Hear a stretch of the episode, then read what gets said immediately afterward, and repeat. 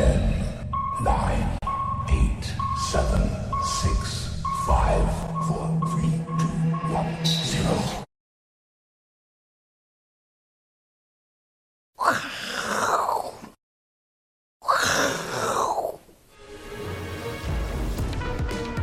那么 stay，欢迎收看，我是金钱豹啊，我是 H 阿司匹林啊，再度强调，到 YouTube 搜寻我是金钱豹，找到豹头，要找到什么？有首播的马克哦，好那想要更多内容，好加入我们的加强錠，好，如果觉得内容不错，好，欢迎，超级感谢，啊，如果想要跟我们联络呢，加入金科科财经吃货的 FB 好友。啊，最重要的一定要加入我们什么？我是金钱豹的粉丝团，哈，一有幕后花絮，第二有抽奖活动，更重要是什么？我们准备要什么？哎，有可能要直播下单哦，哦，想吗？想。好，中午十二点你吃饭的时候，我现场下单给你看，好不好？史上首见，哪有分析师敢现场下单，好不好？输给大家看，好不好？我们敢。好，对不对？什么不会？最会输哈！想我输给你看吗？好，欢迎留言，好不好？我们就努力来哈做这个活动哈。那今天讲什么呢？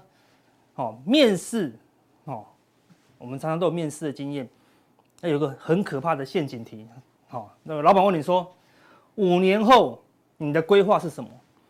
好，如果你的规划是说，哎，我想要自由过人生啊，想要去做生意，然后马上就被 fire 掉了。五年后你就不在公司啦，对不对？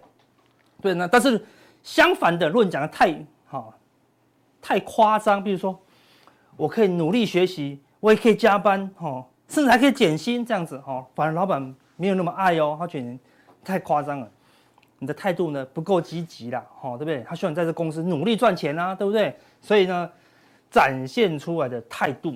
很想积极在这公司哦成长哦茁壮的这个态度啦哈，对不对？所以你要说，哎，这个公司就是你人生中的哦重要的规划啊，干嘛干嘛？讲出老板想要听的哦，所以这个呢就是送分题哈。如果老板问你一些莫名其妙的问题，你觉得你是从哪里来的哈？你你反而不知道怎么不知所措哦，对不对？哈，所以这个东西那先想好了哈。那股市一样。也有送分题，对不对？也有很难的题目，好，但史上最可怕的送分题，给大家看一下。这个是大陆某一个城市轨道交通概论考试卷，哇，好难嘛，谁会啊？对？我们来看第一题：世界上第一条地下铁道，一八六三年在什么什么的时候建成通车？谁会？我不会啊，对不对？先去跳过好了，我们现在来做第二题看看。世界上第一条地下铁道，哎，几年在英国伦敦建成通车？哎，怎么似曾相识？赶快回去看第一题，哎，不就一八六三年吗？哎，赶快来答一八，哎，一八嘛，一八六三，哎，答到了啊，答案是 B，对不对？哎，那刚才问什么？在哪里建成通车？这不是写了？哎，英国哦，英国，哎，又是 B，而且还不敢，不会改 A 跟 A 跟 C 哦，对不对？怕你答错，那个什么？第三题，世界上哎，怎么都开头一样？第一条地下铁道。一八六三年，哈，在哪里建成通车？哈，哎，这么写啊？伦敦，啊，这边有没有伦敦？哎有，还改成 A 了，好，对不对？小心一点哦，不是每个都 B 哦，好，对不对？好，这是史上最可怕的送分题，好，对不对？哈，我上次有看到另外一份一另外一份考卷，第一题问什么？请问你考的是哪一科的题目？A 数学，B 国文，三英文，这样子，好，对，怕你不知道你考哪一科？好，为了你，你看费用心良苦，就怕你答不对，这样子，哈，对不对？所以我们说。交易呢，哦，不用像考台大、好考博士一样，你要会很艰深的题目，对不对？我们说明明天的这个行情要赚钱，好不好？试论述，干式理论的第三矩阵跟波浪理论的第七浪第 B 波有何共同之处？谁答得出来啊？对不对？要这么难才能答对吗？好，对不对？好，试论述。K D 指标在参数三百二十八的情况下，第九十六天的 K D 值是多少？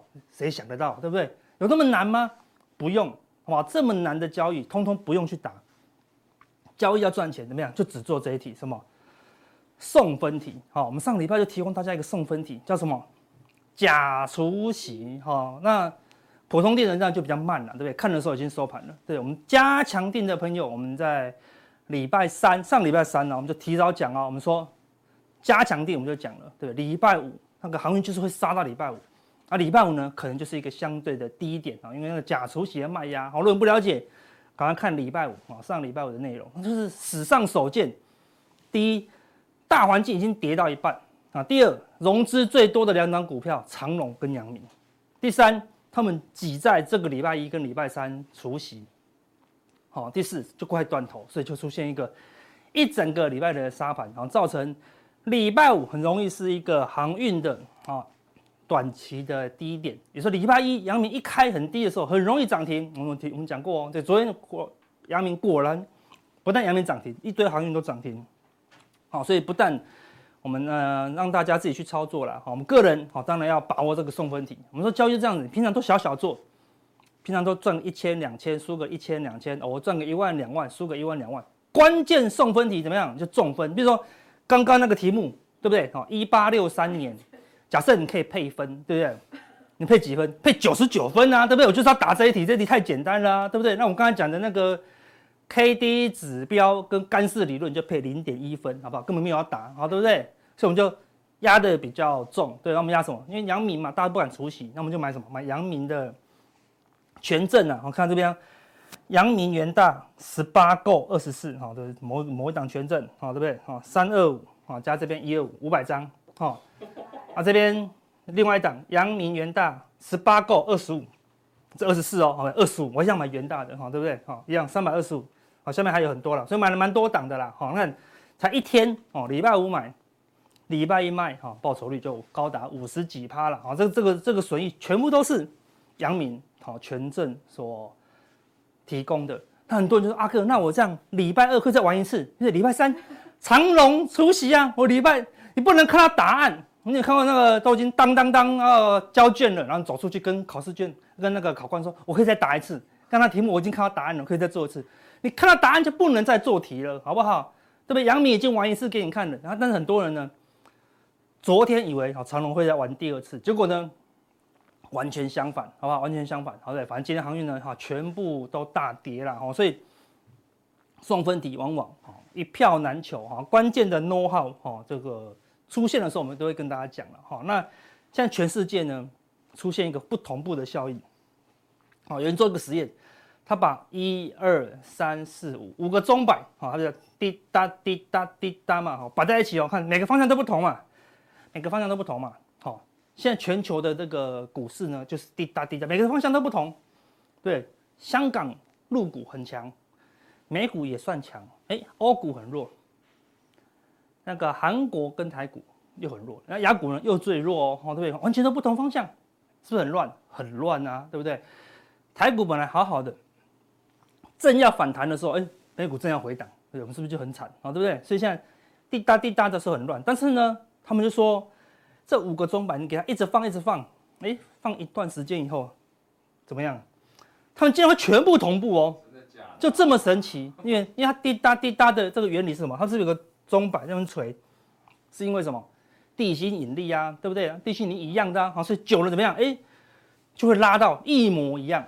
好，我的意思是说，哎，当全球一起都是多头，好不好做？好做。一起都是空头，好不好做？也很好做。现在全球呢有多有空哦，就很难做了哦。当然，但是你要知道哦，今年的全球跟这个钟摆一样，都有地心引力，好不好？哦，因为今年要沿路的升息哦，物价的通膨，好，看我们台湾自本来通膨到一半，电价还瞬间通膨，哦，所以电视股全面重挫，看多难做，好多难做。所以今年全球股市都有一个很强大的地心引力，哦，是长空格局哦。好，所以你做多都要非常谨慎小心。好，那你做空也容易被嘎了。好，所以难度很高。好，上面来看，这个是到昨天美股收盘的为止。好，你可以看到一个月的涨跌。好，美股也是大跌啊。哦，对不对？哦，费半还跌了十五趴哦。欧股也都是大跌。好，加权柜台韩国也都是大跌。日经没什么跌。但你可以看到这个地方，哎呦，涨四趴、六趴、九趴、九趴是谁？香港入股，你看了？香港入股超强，好，所以你可以看这个字数字这边呢都是红的，红的股市代表上涨，股市上涨代表什么？资金就往那边集中哦，所以现在全市的钱全世界的钱都往哦入股去做集中，对不对？因为第一，大陆没有通膨的问题，全世界都有通膨问题，全世界都有升息的问题，但大陆呢还在降准，哦，完全不一样的世界，哦，对不对？所以钱呢就躲到哦陆股里面去了，哦，所以全世界要止稳，哦，钱必须从陆股里面撤出来，怎么撤出来？陆股要大跌，好不好？陆股要大跌啊，但是陆股呢还是很强，好，所以。其他国家呢，哈就会相对好弱势一些了。好，我们来一个一个来看哦。好，我们现在来看纳斯达克昨天重挫，好，因为这条上升趋势线哦刚刚好哦就达到，刚刚好就达到，而且 K D 呢就刚刚好来到一个相对高点。好，我们说看空头格局就是震荡走低，震荡走低，震荡走低。哈，你说空头的话呢，打到二十不一定会反弹哦，对不对？它是低档钝化了。哦。但打到八十就差不多是高点，好，这边打下去没有钝化，但打上了八十，哎，又差不多见高点，好，所以纳斯达克呢，短线上这个，好，月线附近的高点可能跟这个一样，好，短期可能会在地方晃动，好，已经领先见到高点。那我们来看其他的哦，道琼指数呢，哎，还有一点距离哦，对不对？你看第一，你看它离这个趋势线有一点距离，K D 呢，哎，大概才才六七十而已。还有一点空间可以往上跑，好，但昨天是大跌了，好，但是如果啊要以讲真的高点的话，它应该还有点机机会往上攀升哈。如果美股呢要明确的反转之前，哈，你会看到一个现象，道琼会相对纳斯达克强势，啊，昨天是一起弱势，好，为什么呢？道琼会比纳斯达克强势就不好呢？因为道琼就只有三十张股票，好，当美股有动荡的时候呢，资金就会往啊道琼啊去靠拢。哦，所以到时候纳斯达克没动，哎，道琼相对比较强，靠近这个下降趋势线的时候呢，哎，你就要小心一点，哦，可能会接近尾声了，啊，但是也涨了七八成左右了，好，那来看第三个，罗素两千相对弱势一些，你看离这个下降趋势线啊距离比较远，好，K D 呢也还没到八十附近，啊，所以道琼跟罗素两千好应该还有机会补涨，好，所以会有更大利空，好，但昨天也是。旧的利空而已啦，哈，所以除了新一步的利空，但短期的利空什么时候会出现？七月十三号，七月十三号是什么？又要公布美国的什么 CPI 啊？CPI 好，那虽然最近原物料都大跌了，好，那 CPI 是不是可以下滑到令人满意啊？还要观察，好，所以七月十三号之前暂时没有太大的利空，所以还是有机会啊往上来做一个攀升，好，但空间呢也不多了啦，哈，它也是反弹到了。五六成，好啊。相较于美股，我们来看欧股，啊，这德国，你看非常弱哦，哈，完全没有反弹。看杀下来以后，这地方还在打底，哈，打一个 W 底，K D 指标怎么样？还在低档。我们看到现在全球这样不同步，美股已经快涨完了，欧股还没涨，好，欧股还没涨，所以到时候呢，因为为什么呢？因为现在全球资金不多，就只有一笔钱，因为大部分的钱都躲到好入股了。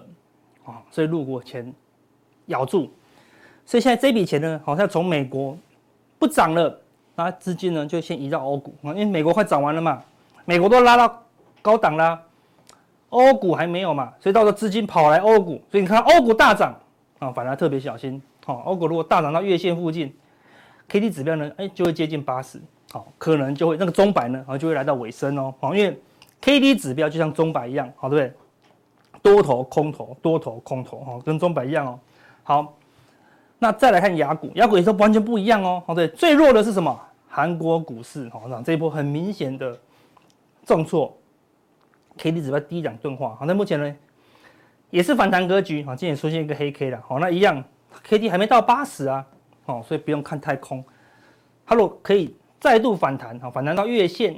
哦，反弹到这个大颈线的时候，K D 指标来到八十，好，那就同步。好，我要我要讲的是说，这边都还有一点反弹的空间。反弹到全球的股市大部分都接近八十的时候，表示什么？中国通通摆到八十，好，你就要小心同同步哦，再往二十摆。好，下一次来到八十，再同步往二十摆的时候，啊，就会非常可怕了哦。因为我们跟跟大家讲，今天是空头，好不好？是有地心引力的哦，所以下次会比较可怕。好，那这日本相对比较强的，那都还在大区间，好，看就是来回摆荡，来回摆荡。那现在呢，它反弹也要弹到一半而已啦。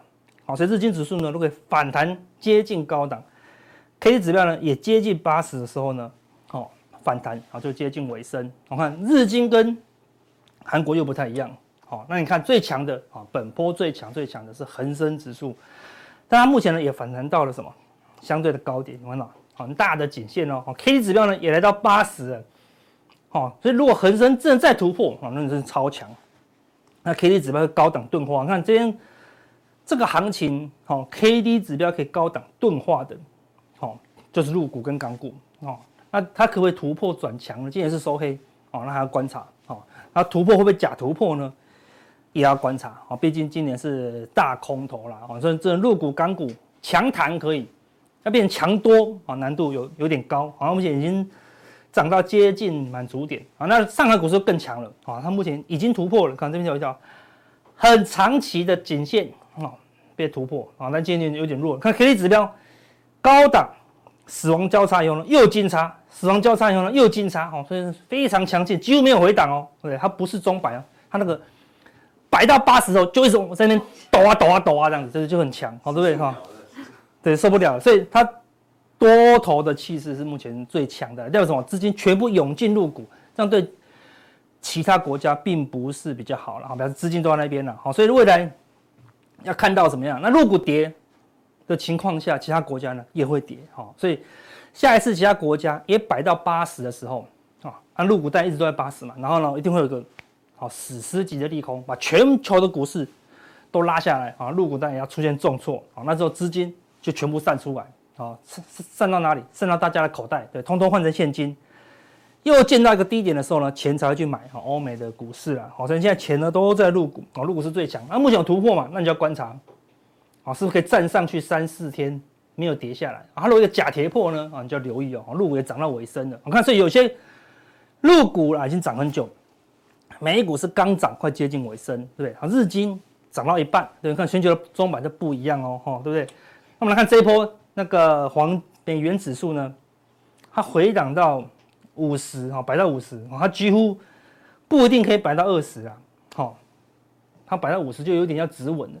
如果五十呢，这个美元指数呢突破这个长黑，哦，大概突破一零五啊，你就要留意哦，它可能 K D 就在五十以上，黄金交叉，哦，那就不好意思，那可能卖压就会非常重啊，变成美元呢，它可能会过高，哦，美元一旦过高。这个地方就是强势的，哦，K D 指标的黄金交叉，好，那对股市呢，哦，就会有压力。好，那假设没有，美元可以率先哦跌破月线，回测季线跟这个啊上升趋势线，让这个 K D 指标啊来到二十，好，全球股市呢就会如我们刚刚讲的，通通反弹到八十，好，那那这个就是最后的逃命点哦，好，就股市反弹到八十，美元指数回档到二十，好，那就是最后的哦逃命点，好，那也是比较好的，怎么样？空方布局的机会了，好，那轻原油暂时就没有什么大方向，你可以看到一直晃，一直晃，一直晃，好，晃到现在还在晃，哦，那这地方大跌了以后有缓解哦，通膨的压力，但全球通膨不是只有原油、棉花那些东西啊，好，对，什么都涨起来啦，对不对？哦，什么都涨起来啦，我们的电价也涨起来了，所以通膨就这样压了下来吗？好，还在观察啦，好，但是目前呢，最关键的原油指标。没有动，所以假设原油莫名其妙突破这个地方，好一百二以上，好，那就是突破这个上下降的反压哦，那就什么通膨爆炸，那就一发不可收拾，好，那股市就崩溃了。那比较好的往上和全球大崩溃，而且是一发不可收拾，哈。像比较好的情况就是原油呢跌破一百，啊，跌破一百就不是通膨，对吧？经济衰退，好，股市也是崩盘。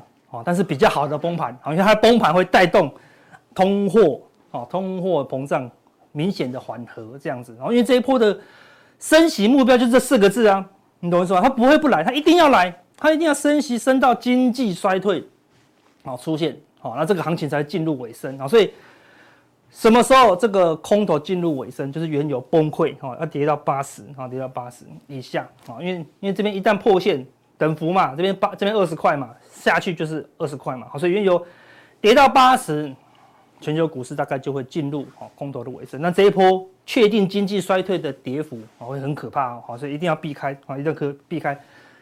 我们目前跌势都是只是跌升息预期，下一波的跌势就是跌经济真的衰退了。哦，真的衰退就是看到各大电子公司的董事长讲说啊，我看不到明年的燕子，哦经济比想象坏三倍，好对不对？好像金融海啸才听得到的话，哦，那个时候股市就会跌更严重。好，回到台股了，台股就是这波中板里面最弱的，哈，最弱的，打到二十那边讲，唰来唰来唰来这样子，好的，好弱，本来要反弹了，一涨个电价变全球最弱，看我打到二十，一直抖，好对不对？哦，本来要。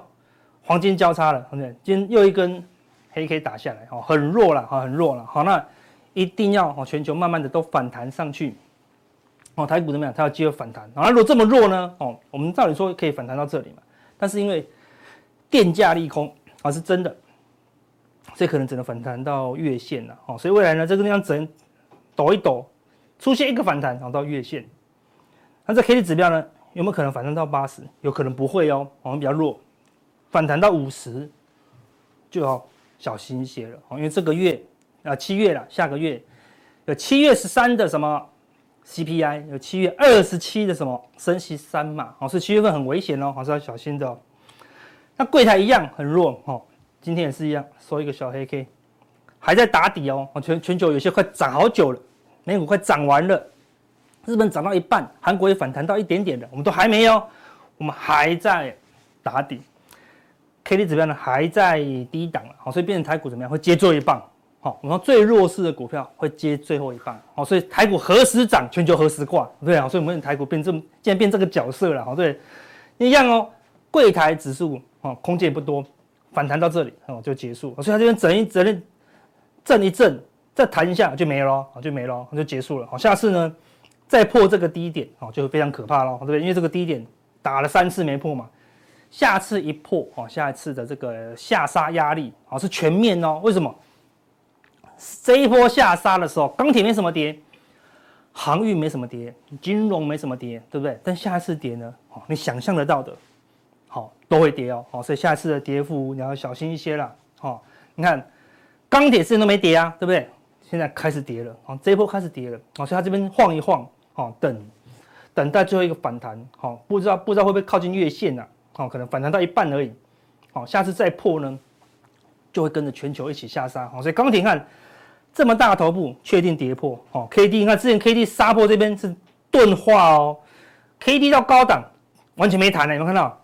我 K D 已经弹了那么久，你指数有没有弹？你看到这么弱势的反弹，然后就显示什么？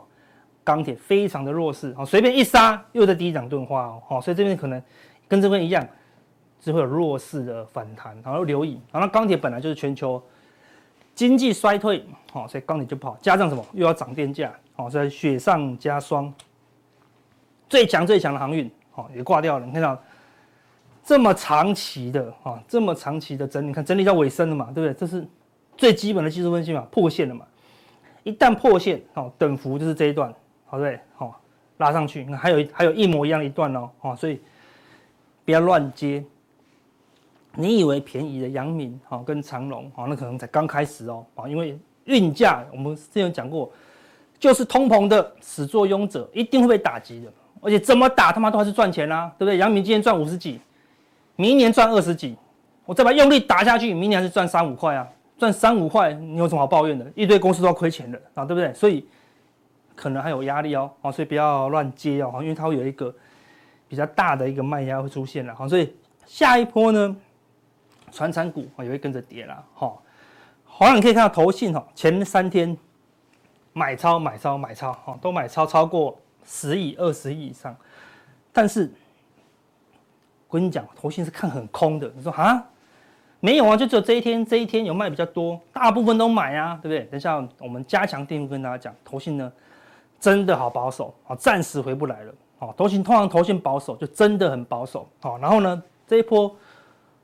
短线上还有一点点机会啊，这个多方有利的时间呢，我们还可以抢反弹的时间呢，啊，到什么时候，或是说呢，空头要什么时候会出击，我们加强点来跟大家分享。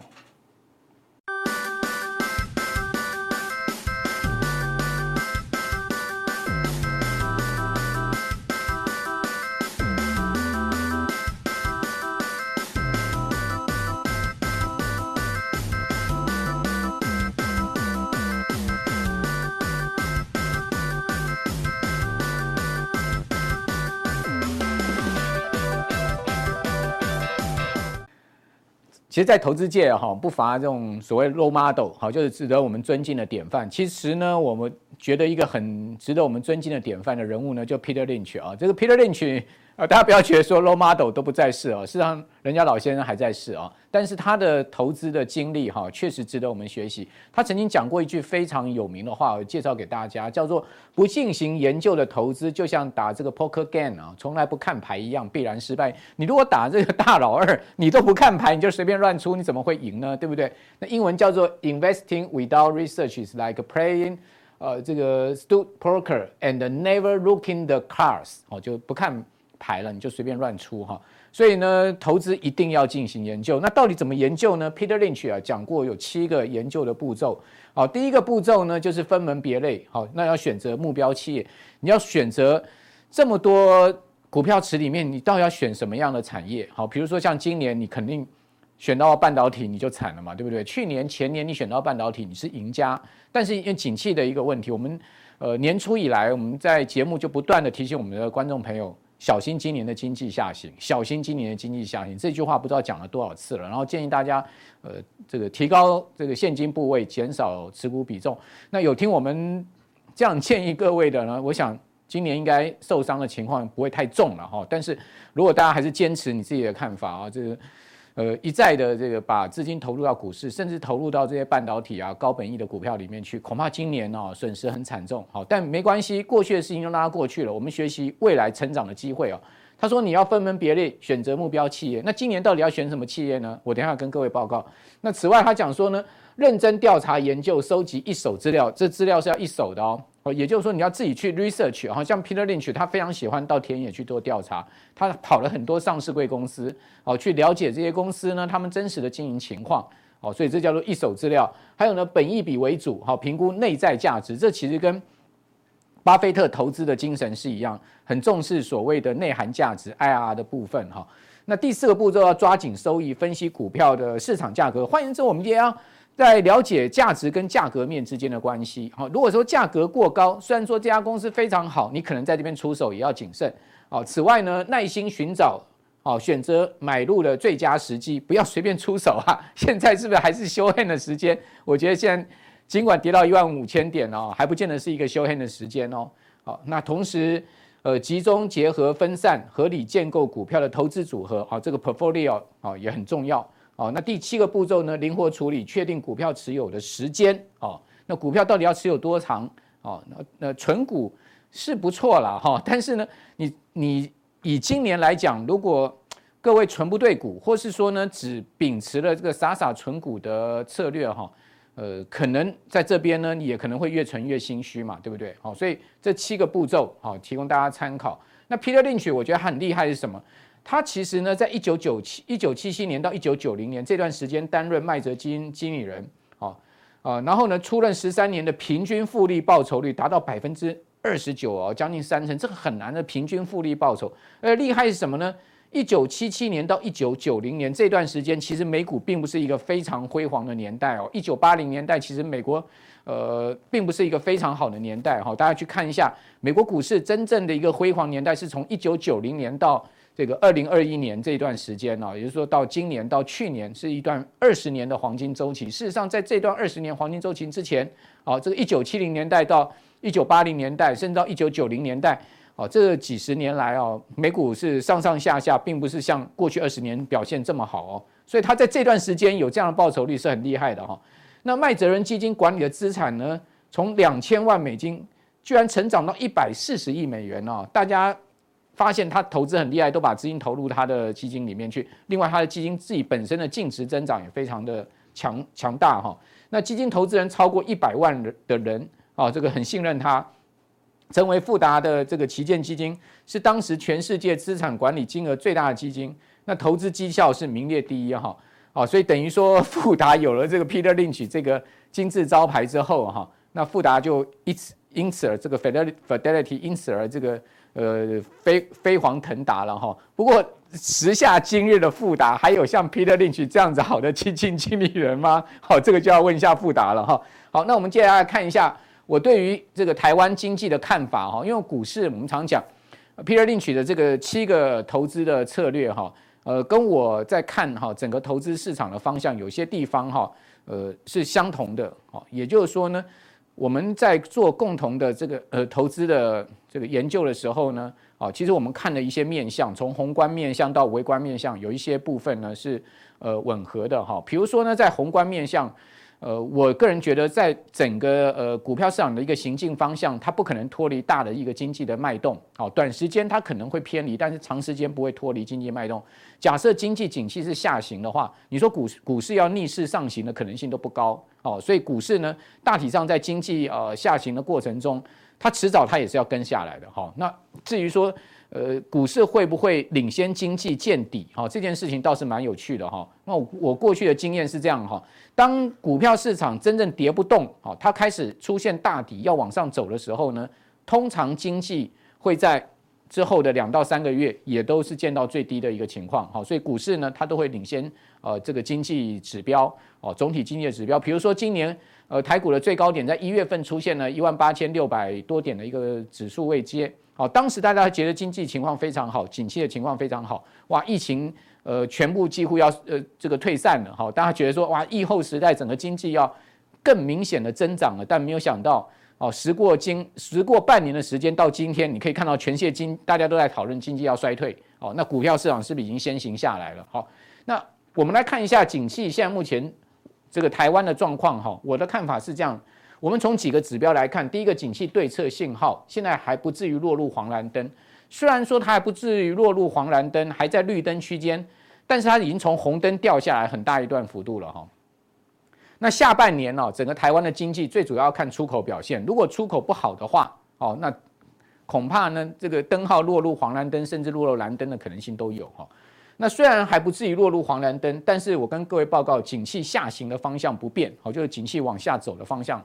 我们目前看到没有任何的改变，那宏观变数要看美国升息的速度还有幅度，好，还有呢通货膨胀的情况，还有战争的因素，好，那这些都不是我们能左右的，也不是我们能预料的，好，我们只能呃走一步看一步，哈，随着这个大环境的方向，哈，呃，做我们的资产配置，哈，以及我们投资比重的变化。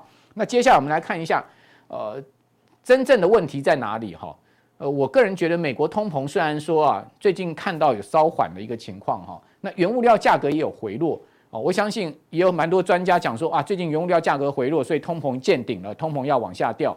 但是我我个人的看法没有这么乐观的原因是什么呢？因为服务价格现在在上升，好，服务价格上升，它会去抵抵消掉所谓商商品价格的下滑。好，那我们看到原物料价格下来了，好，那。但是机票涨上去了，你看租金涨上去了，这些服务价格涨上去之后呢，它会抵消掉这个商品价格的回落。更何况这些商品价格跌下去之后，它又可能会涨上来。好，它不见得是要走一个长空行情。比如说油价，哦，油价这几天又往上走，然后发现很明显，哦，油价跌不破一百块钱美金一桶。那如果油价跌不破一百美金，它又往一百一、一百二，甚至高盛看到一百三到一百四，那请问？哦，最近跌多的农粮，包括基本金属，会不会又往上走呢？啊，这个可能性非常的高。那如果说服务价格不下来，哦，我们讲说原物料价格跌下来之后再往上走，哇，那这个通膨的压力就更大了哈，通膨更不可能下来了哈。那我们要很小心，美国落入结构性的长期性的通货膨胀。好，如果是一个长期性结构性的通货膨胀，那对经济的影响杀伤力是非常大的哦。那美国经济增长哈。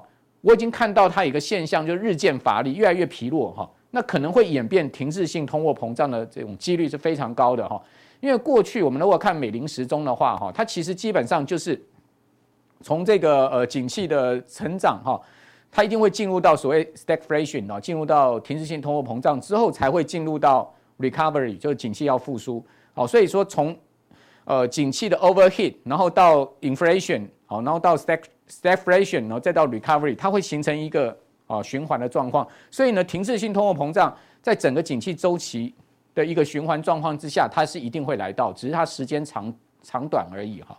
那我认为这一中的真正解决通膨的方式，哦，就像我上次在这个金钱报讲的，就是说全世界央行就要扮演天神的角色，这个天神角色铸币会遭到天谴，对不对？哦，一定会失败。所以你可以看到股票市场一再破底。好，他就告诉你这样的一个事实。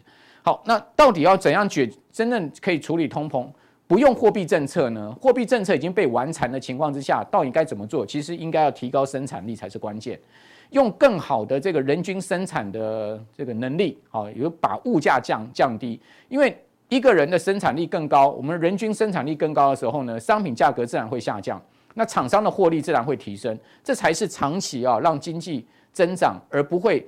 呃，不断的去运用这种货币政策扭曲经济的最终方式，就是提高生产力。好，但是这个事情呢，并不是央行的事情啊，这个是企业界跟啊整体资源配置的问题啊，就政府资源配置的问题。好，最近大家在讨论说台电脑要涨电价了，对不对？民生用电虽然没涨到，但是呢，特高压电户啊，这个两万多户，包括台积电啊、中钢这些用电大户，全面被涨了十五趴的电价。事实上，大家发现，在涨电价的背后，用电量确实在明显下滑。哦，那用电量是一个很重要的制造业景气的同时指标了。那如果各位有听过所谓的克强指标，李克强哦，他最重要看的呃三个经济指标，他不太看 GDP 的。啊，中国国务院总理李克强呢，他呃看中国大陆经济啊，他主要看几个指标，第一个呢就看电力，哦，第二个呢他是看那个铁路运输量。哦，这些都是呃最及时的所谓克强指标啊，也就是说呃同步指标，好，经济的同步指标。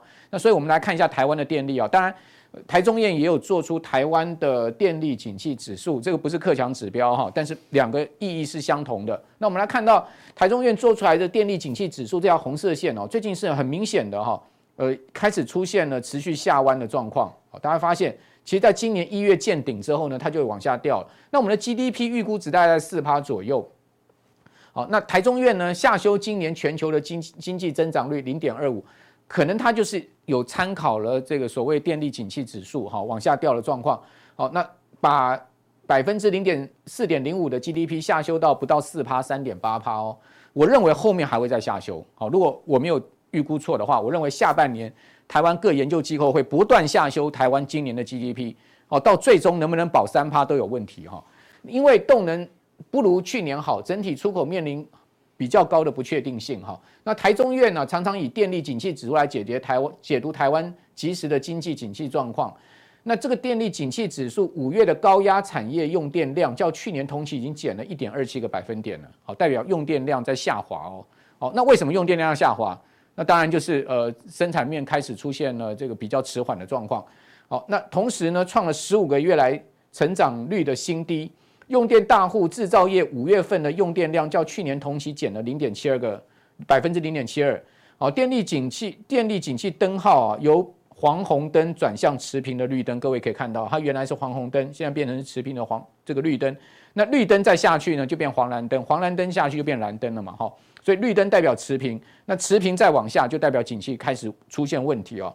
那第二季经济成长率预测是百分之三点一，低于主计处预测的百分之三点三一。所以大家看到哦，第二季好，那个台中院已经相对比主计总处预估的 GDP 的增长率还来得低了哈。好，那这是呃我们刚刚谈到了说那个整个用电的情况啊，反映景气的状况。那事实上。在整个电价的上面，也带给我们啊这些所谓特高压用户啊哈，他们的成本增加。比如说呢，业绩就传出台积电哈，一年呢因为电费调高十五趴，它会增加四十亿的成本支出哦，等于稀释每股 EPS 零点一五四元。那你说啊，零点一五四元没下啦，台积电一年 EPS 可以到呃呃，可有人估出今年大概二十八块，三十块 EPS，然后少个零点一五四啊，五有什么关系？对不起。现在才开始涨，好吗？好，后面如果电价一再上涨，台积后面还要再用绿电的话，你想想看，哦，这个台积的呃台积的这个电力费的增加，哦，是不是会持续加重它的负担呢？另外，哦，电网如果一旦是出问题，到夏天一一再断电停电的话，那这个恐怕比涨电价更头痛吧？好，所以台湾在电这个问题上面已经凸显出来迫在眉睫的危机。包括日本都有人传出东京有可能在今年夏天会大停电了，啊，日本也出现这个用电的问题了，哦，这是全世界普遍性的问题，那台湾可能更严重哈。那另外中钢去年用电总量大概五十亿度，五十亿度不少哦。台湾去年总用电量是两千八百三十亿度哈，大家可以去算一下中钢哦占台湾总用电量的百分之多少？台积电我算过哈，台积电用电量去年总共大概是一百六十亿度。是中钢大概三倍，那是占台湾总用电量大概百分之六，好，代表说中钢大概占了台湾用电量的大概差不多百分之二左右嘛，哈，这个五十亿度，好，这个不小的用电量，所以呢，它的厂内还好是有氢电共生，好，自己发电的比例是百分之五十五，但是说它还用四十五趴的台台电的电了哈，如果依照高压用户流动电费调涨十五趴计算，哈，中钢出估每年会增加八亿成本，啊，你看到中钢最近股价表现怎么样？哦，不是因为电价被调高，是整个景气往下掉了。大家不要说啊，中钢股价跌是因为电费被调高，不是，是因为整个景气垮掉了哈。水泥、塑化、钢铁、半导体整个产业呢，受到这次调电价的冲击最大哈。高耗能产业，我这边做个结论，便宜电价的时代过去了，所以大家要心理准备，包括我们自己民生用电也要心理准备。这一次你被调没被调到哈，不代表下次你不会被调到。好，我觉得后面终究会被涨到哈。好，那景气灯号呢？各位可以看到，呃，已经连续两个月持平在二十八分的蓝这绿灯了哈。但是大家可以看到说呢，分项指标它之所以还能在绿灯二十八分，最主要是靠这两项在撑，一个是海关出口值，一个是机械跟电机设备进口值，两个还在红灯撑住哈。但其他的非农业就业部门人数已经掉到蓝灯哦。好，然后呢，股价指数已经掉到黄蓝灯哦。哦，工业生产指数是绿灯，哦，但是工业生产的部分看起来后面往下掉的机会非常大，也可能会掉到黄蓝灯。哦，货币总计数 M1B 在黄红灯，后面大概应该也会往下掉。好，整个资金在紧缩，央行最近还调升了这个存款准备金率，哈，同时升息是从价从量的这个做紧缩。那另外呢，零售批发餐饮，哦，哎，最近内需的情况稍好，好，就是说这个疫后的状。整个疫情高峰过去之后，你看它变成红红灯撑住哈。那制造业营业气候测验能掉蓝灯了，哈，已经掉到蓝灯了，最差的情况。那制造业销售量已经掉到黄蓝灯，所以你从制造业端看到，其实状况已经开始很明显的出现，好，这个呃黄蓝灯或蓝灯了。同时，领先指标是从去年十一月以来一路下滑哦，领先指标几乎所有分项都在继续往下掉，好，制造业营业气候测验点。好，还有实质总计数 M1B 股价指数、外销订单、工业跟服务业受雇人员净用率，哦，实质半导体设备进口值全面往下掉，只有建筑业还 OK 往上升。哈，那至于在呃同时指标的部分呢，掉下去拉上来，最近又往下掉。好，而且所有分项指标也几乎同时往下掉，包括工业生产指数、电力总用电量往下掉，有没有？这个刚才讲的用电的情况。好，非农业就业部门往下掉，实质机械、电机设备进口值往下掉，只有海关出口值往上升，所以出口还撑住。所以为什么一刚刚讲说出口非常关键？因为就是撑住台湾景气很重要的一部分。但是如果出口下半年弱化呢，那我们就拜拜撒由那拉了嘛，对不对？好，所以说我们看到营业制造业的部分，这个就是营业气候测验点啊，大家看到哇，最近是急转直下，有没有？哦，那内需的部分稍微好，银建哦，服务业稍微往往上走哈，但是先前跌了一大段，哈，往上走不代表它会一直上去，如果同步下去的话，整个经济压力就很大。哦，另外，呃，中华经济研究院公布的制造业采购经理指数也可以看出这样的状况，最新一个月五月哈，又比上一个月掉了二点八个百分点，掉很多，其中最重要的看这两项。新订单跌二点一个百分点，生产数量跌二点三个百分点，供应商交货时间大跌五点七个百分点，存货跌了三点二个百分点。好，大家可以看到，新订单只跌到了四十五点六，这是一个很不好的的现象，跌破五十还继续往下掉。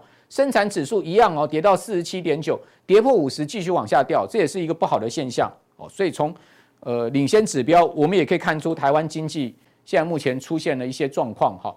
那至于说会不会更恶化，我不敢讲。但是呢，我们可以看到美国的状况事实上也在往下走，好，所以连接到全世界，看起来继续往下走的几率是比较大，好。那同时呢，在个别产业的部分呢，哦，还在红灯的产业，大家看到说呢，呃，占比只有两趴多，但是掉到蓝灯的产业占比已经达到十三点六一趴了，所以可见呢，在产业的划区，这个所谓的分异分化性很明显，但是不好的居多，好。我们看到这个解读的数字是这样。